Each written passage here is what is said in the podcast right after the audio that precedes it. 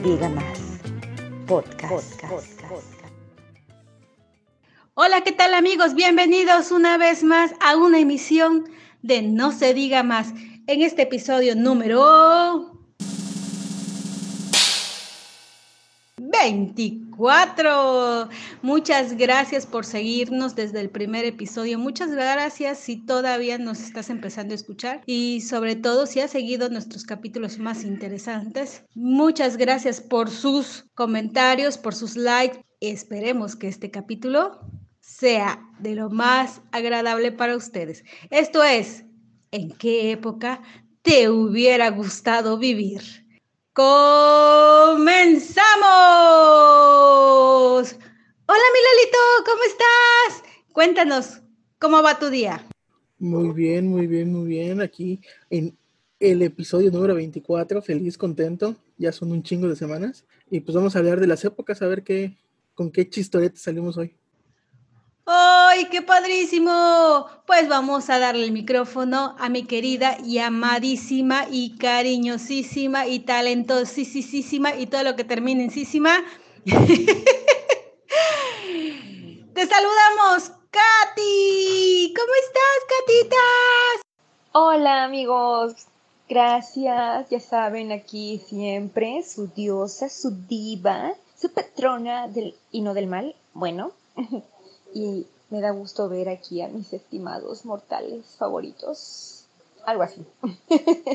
no, de verdad. Me, encanta siempre estar con Yagis y con Lalo. Es un honor para mí. Y bueno, continuemos. ¡Wow! ¡Qué maravilloso! ¡Hermoso! ¡Talentosos! Todos estos niños que estamos hoy en el día del programa de No se diga más. Oigan, ¿qué les parece si mejor empezamos una buena vez. ¿En qué época te gustaría vivir, Lalo? En general, la época de los ochentas y noventas son las, digamos, como las que me gustaría regresar a vivir, pero en la edad que estoy. O sea, por ejemplo, yo nací en el 80, en el, 84, pero no tengo mucha conciencia ni, recuerdo al 100% las cosas que había en, los, en los 80s.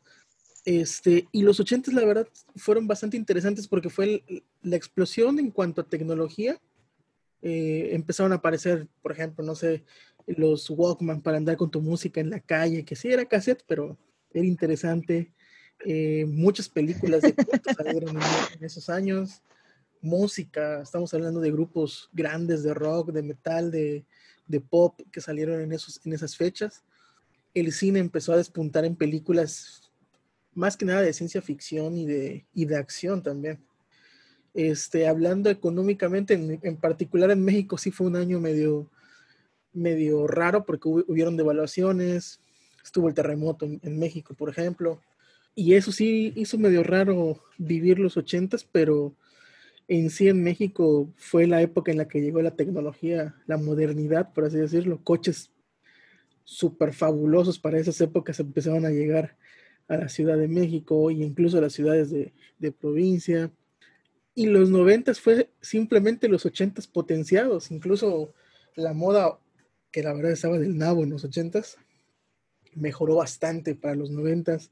Mejor música, mejores películas, series, caricaturas, o sea, entre ochentas y noventas hay unas mejores caricaturas que creo que recordamos muchos de nosotros todavía, y incluso hay canales donde todavía las pasan.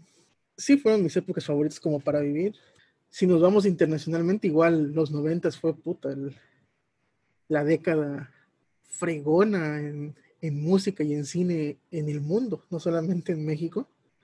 Y sí, de hecho se formaron a finales de los noventas, creo que la mayoría de los íconos de tanto de cine como de música que actualmente están eh, en auge, o tal vez ya, ya, un poco de salida, pero estamos hablando de 20 años de, de grupos chingones o o solistas y artistas muy chidos que salieron entre con 96 y, 2000 y 99 que a la fecha siguen trabajando. Otras de las cosas que hicieron maravillosos los, los 90s, 80, los 80s, 90s fueron los videojuegos. Los videojuegos fueron parte esencial de esas dos décadas. El Atari, el Nintendo, el Super Nintendo. Juegos que prácticamente son unas joyas hasta la fecha como Mario Bros, como, como el Pac-Man, como eh, los juegos de Zelda, Mortal Kombat, Street Fighter, juegos emblemáticos. Em, y muchos detallitos que hicieron mágico esos años. La neta son los mejores años. Ay, qué bonito. Sí, a mí también me hubiera gustado. Bueno, me hubiera gustado vivir en todas, ¿no? Ser eterna. Pero bueno, vamos a ver a Catita. Catita, tú cuéntanos en qué época te gustaría vivir. Hablando de las épocas de que me hubiera gustado vivir, sería 1950-1960. ¿Por qué? Bueno, en 1950 fue cuando se introdujo la televisión eh, aquí en México y pues la verdad la moda en esos tiempos era muy, muy, muy, muy, muy bonita. En este caso las mujeres con sus eh, vestidos siempre debajo de la rodilla, eh, de cintura súper finita, o sea, casi, casi cinturita de avispa. Creo que era por los corsets que usaban. Los hombres muy bien vestidos, siempre de trajes, muy galantes, muy varoniles. Eh, y pues eso daba una apariencia así como que muy bonita. En ese sentido también, bueno, los carros que en ese entonces estaban en, en su apogeo, y pues obviamente también en 1950 es cuando México tuvo un crecimiento así, uff, enorme. También eh, los cabarets me estaban comentando, bueno, en este caso mi papá me comentaba que eran siempre de etiqueta, o sea, tú ibas a un cabaret y realmente tenías que ir muy bien vestido porque si no, no te dejaban pasar y me decía a mí, si las mujeres siempre iban así con sus mejores vestidos de gala y los hombres súper trajeados, así de pingüinitos. Entonces llegaban, eh, se sentaban, eran como un gran salón y pues pedían sus alimentos mientras este, veían el show. Cuando terminaba el show, bueno, pues ya abrían la pista para que todo el mundo pudiera pasar a bailar. Entonces también se me hace algo así bonito porque pues en la actualidad ya no puedes ver ese tipo de espectáculos. O sea, tú vas a los antros, vas a la disco, te paras a bailar y pareces sardinita, siempre estás ahí codiéndote con otro. Pero pues sí hubiera estado muy bonito que nos tocaran esas partes. También en 1960 fue como un, un boom en la ropa, porque las mujeres comenzaron a usar un poquito más el pantalón, fue el estilo de los hippies, fue la moda tipo lolitas o agogó, con los vestidos ya no eran debajo de la rodilla, sino eran arriba de la rodilla, pero siempre manteniendo una imagen así de inocencia, pulcritud. La música también tuvo un cambio radical. Y bueno, pues en ese sentido, esas son las fechas que hubieran estado muy bonitos de ver. Obviamente, ¿no? Que también teniendo en cuenta que eh, hubiéramos extrañado las redes sociales, pero aún así creo que fue una época muy bonita, demasiado bonita, sobre todo de mucha feminidad. Y obviamente pues habían buenas películas, bueno, actualmente también hay muy buenas películas, pero el, es como en el cine de oro, ¿no? Porque pues en ese entonces estaba María Félix, eh, Pedro Infante, Jorge Negrete. A mí me encanta ver esas películas, me encanta la forma también en cómo se expresaban.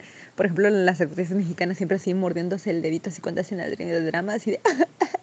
y se mordían el dedito y volteaban la cara, la cara y se iban corriendo. Y también, por ejemplo, las modas de Estados Unidos, por ejemplo, las de Marilyn Monroe, este, estaban muy, muy, muy bien. Bueno, a mí sí me gustaban mucho la forma en cómo vestían eh, en ese entonces la feminidad al mil. Ay, qué padre, padrísimo. Me hubiera encantado vivir en cada una de esas épocas. En verdad que está muy lindo. Bueno, chicos, a mí me gustaría vivir en los años 20. A ver, eh, he estado leyendo un poco y recordando un poco de los años 20, y recordando digo por lo que he visto y lo que he visto en películas sobre la música y todo eso, no que yo lo haya vivido, ojalá hubiera sido así, pero este, y es muy parecido a lo que estamos viviendo ahora, ¿eh? Porque Fíjense, en los años 20, pues sabemos que es el fin de la Primera Guerra Mundial y alentó un periodo de vanguardias creativas y espíritu de celebración. El telón final de la crisis global tal como lo estamos viviendo justamente ahora, ¿no? Que estamos en una crisis global impresionante. Bueno, eh, se les llamó los felices o los locos o los dorados años 20. Audacia, música, un mundo nuevo después de los rigores de la Primera Guerra Mundial de la década del 20 en Estados Unidos. Vivió un periodo de bonanza económica que abarcó también lo social y cultural. Ya sabemos cómo terminó con la caída de la bolsa de Wall Street en 1929 y la Gran Depresión del 30. Vuelven un siglo después, los años 20, buen momento para mirar atrás. Fueron años de esplendor en las artes, en la comunicación y en las costumbres, donde se gestaron expresiones culturales decisivas para el siglo XX y grandes influencias para el siglo XXI. Aquel periodo dorado vuelve a nosotros a través del cine de la mano de, de las películas como Medianoche en París en el 2011 esta película fue un gran éxito, la más taquillera de Woody Allen, en la que, mediante un bucle temporal, el personaje de Owen Wilson, Jill Pender, viajan al París de aquella época, de aquella década más bien, y conocen a Picasso, Hemingway, a Dali y tantas otras personalidades que en esas épocas eran eh, ya unos íconos en el arte la bohemia parisina que frecuentaban los famosos cafés del barrio Saint-Germain de Desprez o Le Dux Margots, fundado en 1885, y Café de Flor en el 87, que aún siguen vigentes y que pues si tienen una oportunidad algún día de regresar a París, pues pueden visitar estos dos cafés que están uno frente al otro y que nacieron en los locos años 20. Fue entonces cuando también se popularizó el uso del teléfono. ¿Sí? Teléfonos, solo para hablar. Los autos de marca Ford ambos existían solo en color negro.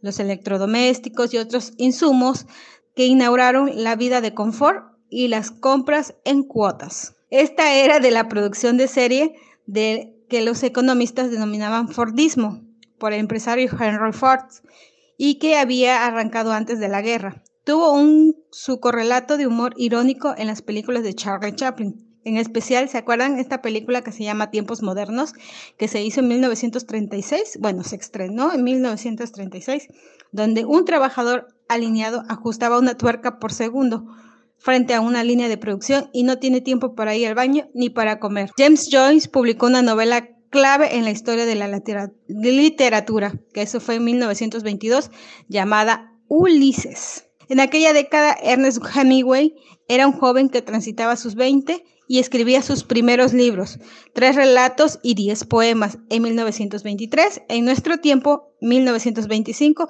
y en Hombres sin Mujeres en 1927. Y las novelas Agudas Primaverales y Fiesta en 1926 y Las Armas en 1929. En Londres, luego de las primeras transmisiones de radio, se fundaba la BBC, Aquí en la Argentina, Carlos Gardel ya era conocido, o sea, imagínense, y el tango en el Río de la Plata vivía dos momentos. En la primera mitad de la década la llamaban Guardia Vieja. La obra de Jorge Luis Borges supo rescatar el lenguaje horrillero y lunfardo del tango en sus cuentos de malévolos y cuchilleros.